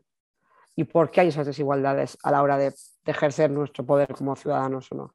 Entonces quería ver, sobre todo explicar, aparte de explicar un poco de, de marro, de, de quiénes eran, las relaciones, qué terapias habían hecho, que, que, es muy interesante, por qué habían podido hacer eso. O sea, qué, no, qué reglas en el juego están mal mm. y permiten eh, que haya eh. una élite que tenga determinado poder sobre todo. Eh, entonces, ¿cuál es, ¿cómo funcionan los entresijos del poder en España? ¿Cuáles son las principales redes de poder que existen en España? ¿Cómo, ¿Dónde está localizado el poder en España y, y cómo funcionan los mecanismos que, que, has descrito? ¿Cuáles son los mecanismos que has descrito ahora? Bueno, hay una, hay una parte muy importante que es lo que decíamos que es familiar, que tiene que ver con pues, en qué familia creces, con quién te relacionas desde pequeño en el colegio, con ese, tipo de partes, y es muy, muy, muy relevante porque al final mmm, esto, yo lo hablaba mucho cuando trabajaba en el mundo con mis amigas periodistas, porque los, los chicos tenían una liga de medios y jugaban contra otros periódicos, ¿no? cuando yo estaba en Barcelona. Y te das cuenta de que cuando había una plaza en el, la vanguardia, llamaban a otro tío de, que jugaba en la Liga de Medios porque se conocían todos. ¿no? Y eso era como, o sea, está pasando algo aquí que no tal. Y ahora, por ejemplo, ahora en Madrid tengo un grupo de amigas, mujeres periodistas, las que quedamos a tomar vinos y nos, y nos pasamos cosas. Era como vamos a tener nuestra, no voy a montar una Liga de Medios, me voy a tomar unos vinos que es mucho más agradable. Pero que hay que, son de, o sea, al final las redes de poder son eso. O sea, es tú conoces a gente de siempre por eh, familia, por ambiente, por tal, y a la hora de llamarle para algo, llamas a tu primo Pepito y no llamas al mejor cualificado para el puesto porque no lo conoces. Entonces, por eso cuando se habla de procesos abiertos, de contratos públicos abiertos, eh, nombramientos en los que yo pongo un anuncio y cualquiera se puede presentar. Ahí te obligas a tener que conocer, a, igual a conocer a la mejor persona para ese puesto que no la has conocido en tu vida. Pero cuando estamos hablando de nombramientos a dedo, darle algo a tu primo Pepito, o un contrato, o un puesto, tal, es cuando ese tipo de normas que permiten la arbitrariedad son las que permiten que el poder se perpetúe y que ese poder de relaciones, familia, tal, se perpetúe. Y luego hay una cosa muy, o sea, está el poder económico, hay determinado tipo de sectores, energética, banca, ahora sobre todo grandes superficies, también supermercados otra vez, ese tipo de te telefonía y similares, tienen un peso tan importante, tan, tan importante, que estamos hablando de gente que, que se reúne, o sea, hay, hay empresas que una vez al año, o sea, asociaciones empresarias que una vez al año se reúnen con el presidente del gobierno que esté, sea quien esté, y los los empresarios dicen que tal, y son cuatro los gordos, ya está, no son los empresarios de este país. Entonces, hay un poder económico muy importante que tiene relación directa a través de esas asociaciones que a veces se les pone una pátina de empresa familiar, Asociación Española de la Competitividad, con palabras como bonitas, como para que no sea empresarios que quieren que se defiendan sus intereses en la Moncloa, que, es un poco más feo, que se reúnen directamente con el presidente del gobierno, con el rey, todo el rato, todo el rato, que salen patronatos de fundaciones, que tal. Entonces, al final, esa relación de conocimiento de tal, y que, y que los medios les dan más poder aún cuando, aunque sean un porcentaje súper pequeño de los empresarios de este país, titulan los empresarios dicen que tiene que hacer no sé qué el gobierno. A mí lo que digan los empresarios, sinceramente, no te he votado. La frase no te he votado la digo mucho, no te he votado, no me interesa. Y luego hay un poder político, claro, que tiene mucho que ver, o sea, por eso que es un poco familiar redes, el económico, y hay un poder político que ahí es de los únicos que sí se puede ascender, incluso aunque no vengas de una familia muy súper pro, pro, pro, pro. Básicamente haciendo lo que hace un buen político que quiere ascender, que es no pelearse con nadie. ¿no? Como, pues como hizo Rajoy, por ejemplo, no tenía enemigos, ¿no? Pues ya está, para arriba, para arriba, Pero para arriba, ¿no? Por, por eh, Juan Rocho Amancio Ortega no, no eran nadie cuando nacieron. Nadie.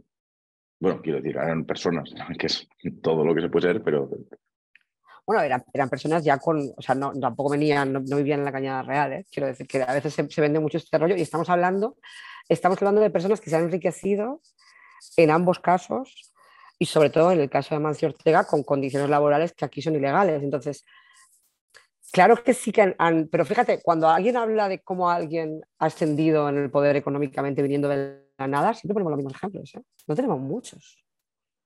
No, no, la verdad es que no, no, no, no, no siempre se, por eso habría...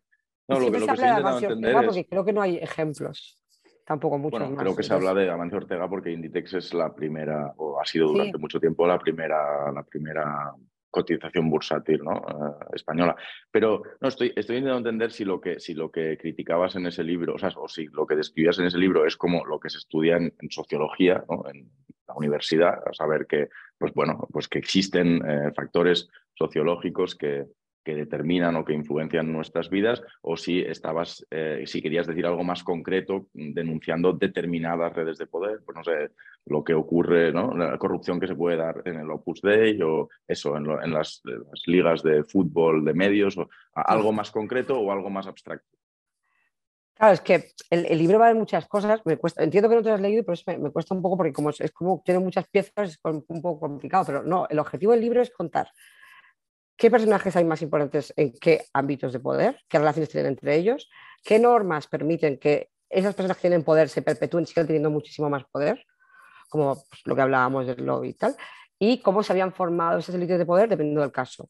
Qué importancia tenía la educación por un lado, qué importancia tenía el cómo funciona dentro de los partidos políticos eh, todo en la parte política que tampoco tal, es, un poco como todos se ayudan entre todos, sean del partido que sea, porque está bien como una ley especial. O sea, a mí lo que me interesaba en el libro era, por un lado, describir cómo era la situación y contar casos concretos de corrupción en determinados ámbitos, pues este ministro que indultó a su hermano, este que se llevó contratos de tal, este que está pasando de eléctrica, o sea, ¿qué pasa con las puertas giratorias? ¿Por qué pasa eso con las puertas giratorias? ¿Por qué se permite? O sea, por ejemplo, cuando yo hablo de puertas giratorias en ese libro, me interesan dos cosas. ¿Quiénes ah, bueno, tres, quiénes, por qué pueden hacerlo, por qué la ley permite determinadas cosas y por qué se van todos energéticas y no otro tipo de empresas. O sea, explicar un poco por qué es tan jugoso eso. Porque las energéticas dependen muchísimo de lo que se legisle, muchísimo, muchísimo para sus ingresos. Entonces, claro que es relevante. Entonces, lo que yo quería contar con ese libro no era, todo es, o sea, no era una cosa de, todo es, hay cuatro poderosos, siempre son los mismos, siempre es así. No, no. ¿Cómo llegan? ¿Quiénes son los que manejan el contarlo ahora? Son estos señores. Vale. ¿De dónde han salido? ¿Se conocen entre ellos? ¿De qué se conocen? ¿Y por qué tienen tanto poder? O sea, ¿qué leyes les permiten tener ese poder y cómo han llegado ahí?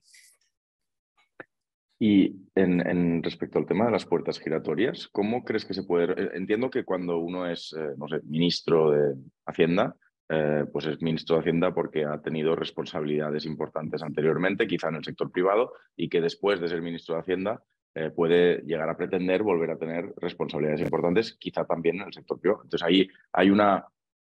¿Cómo se resuelve esta, e, este problema, ¿no? que es que la gente que llega muy arriba en lo público, pues es gente que puede tener carreras muy importantes en lo privado o, querer tenerlas después de, ser, de, ocupar cargos públicos. Cumpliendo la ley. Tenemos una ley muy buena sobre conflictos de interés y compatibilidades de cargos públicos. Tenemos una ley muy buena que dice claramente que tú no puedes estar en los dos años siguientes a tu cese en una empresa en la que, eh, que se haya visto afectada por tus decisiones. Em, eso significa que tú estás en un consejo de ministros, aunque tú no seas ministro del ramo, de lo que sea, tú has estado en ese consejo de ministros. Tú no puedes estar en ningún. Y, sinceramente, en, ponte cuatro años de legislatura, en un consejo de ministros se ha tratado de todo si nos ponemos estrictos cumpliendo la ley, tú no puedes trabajar casi en nada en esos dos años. Pero para eso están las pensiones compensatorias, para que tú durante ese tiempo, si no trabajas, tengas una pensión para compensarte porque estás perdiendo dos años de, tu, de poder trabajar en eso. Eso por un lado, y eso no se cumple. Y luego hay una oficina de conflictos de interés, otra vez el organismo que vigila. Esto pasa todo el rato. O sea, tenemos una norma que está bien, pero el organismo que lo vigila es Chichinamo, no va viento. Son muy poca gente, apenas con recursos. Entonces no pueden investigar bien caso por caso qué está haciendo Pepito ahora donde está trabajando. Y luego se hacen a veces trapis de, bueno, yo no curro en Endesa, pero curro en Enel, que es la filial chilena, que no sé qué. Claro, para esto hay que controlarlo. Pero la ley está bien. A mí cuando se me dice, por ejemplo, habría que alargar el periodo de enfriamiento cinco años. No, hombre, no. O sea, la gente tiene que volver a trabajar. No sé. tiene que tener derecho a volver a trabajar. ¿no? Yo prefiero que se aplique de forma estricta y se vigile. Otra cosa es por qué no desde la sociedad no, hay un, no nos parece mal de cara a la empresa, o sea, que una empresa contrate a una persona que no tiene ningún conocimiento sobre ese tema porque fue ministro. O sea, yo si fuera accionista de, no sé, de Iberdrola diría, pero ¿por qué has contratado a este señor que no tiene ni puñetera idea? O sea, y me parecería mal. Entonces, a mí me daría vergüenza aceptar un trabajo para el que no estoy preparada o del que no tengo ni idea. Y pero esto es una parte más cultural, yo creo. Lo que no podemos es vetar para siempre los cargos públicos para tener otra, otro cargo. Pero, pero es que no estamos hablando de eso. O sea, los casos que hay de puertas giratorias más polémicos ahora, estamos hablando de gente que, un señor que fue nombrado director general en el Ministerio de Industria para llevar las ayudas, a, todas las ayudas del plan PIBE y todos estos, para llevar eso. Un señor que venía directamente de ser el, el presidente de la patronal de la fabricación de automóviles durante 10 años, directamente pues igual tenemos un problema. Entonces, el problema no es tanto que se habla mucho de pues, el periodo de enfriamiento de cinco años, no, no, que se aplique la ley tal y como está de forma estricta y alguien lo vigile. Y en todo caso hay una parte cultural porque yo puedo decir qué fuerte que Pepito, el ministro de Estudios, de idea, se vaya a Iberdrola, pero no hay ningún, parece que no hay reproche social, que es como, ah, es que es todo así, es que está todo mal. Bueno, pues igual no debería ser todo así y no debería estar todo mal y hay gente que no lo hace hay ministros que no se van luego a Iberdrola. Tengo una última pregunta sobre los cargos de libre designación. Tengo entendido que existe un problema con los cargos de libre designación, que es que la motivación de la elección eh, de dichos cargos no está basada en baremos reglados, sino que es opaca, es decir, que no, tiene que justificarse. Eh, ¿Puedes hablar sobre esta cuestión y sobre los cargos de libre designación en general? Es generalizado, pero no solo los nombramientos.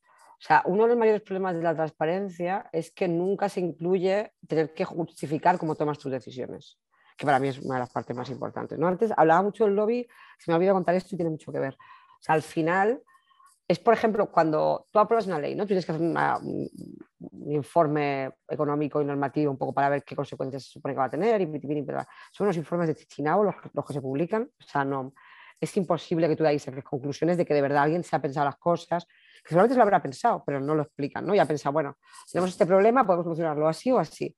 Podemos solucionarlo así porque hemos visto que así, bueno, esto es, bueno, esto no, ha pasado casi en la vida. Estos informes, los informes que hacen para aprobar una ley casi nunca incluyen toda esa información.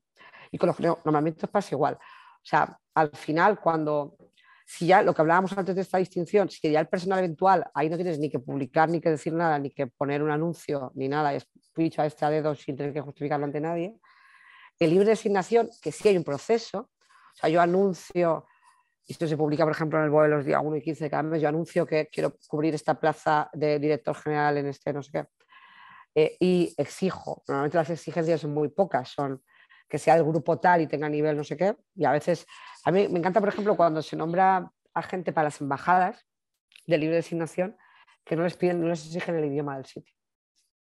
O sea, el nivel de exigencia es un poco que sea el grupo este.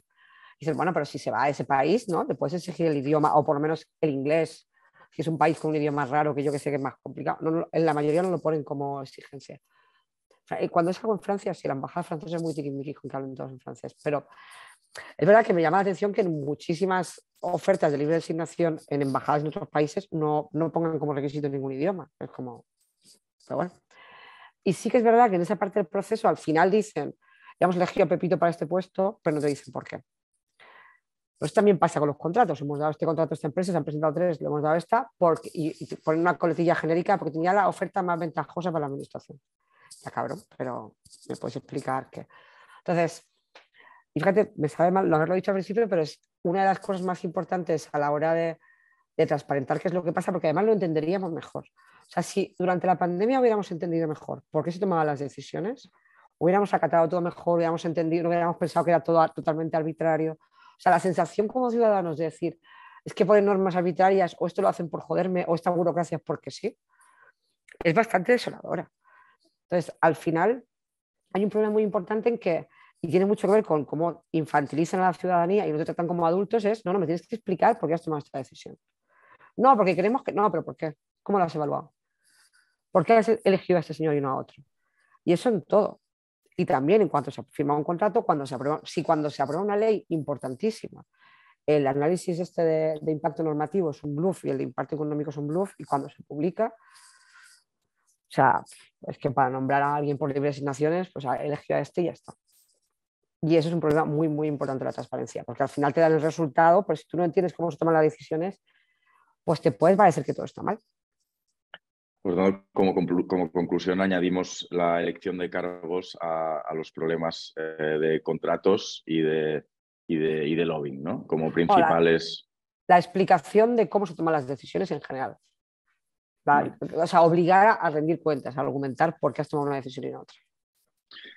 Bueno, pues Eva, eh, siempre terminamos las entrevistas con una pregunta que es eh, si podrías recomendarnos a una persona eh, a la que te me interesaría que invitáramos al canal, a la que te gustaría oír hablar durante, durante un rato? Uy, hay un montón. Hay mucha gente que me gustaría. Puede ser cualquiera.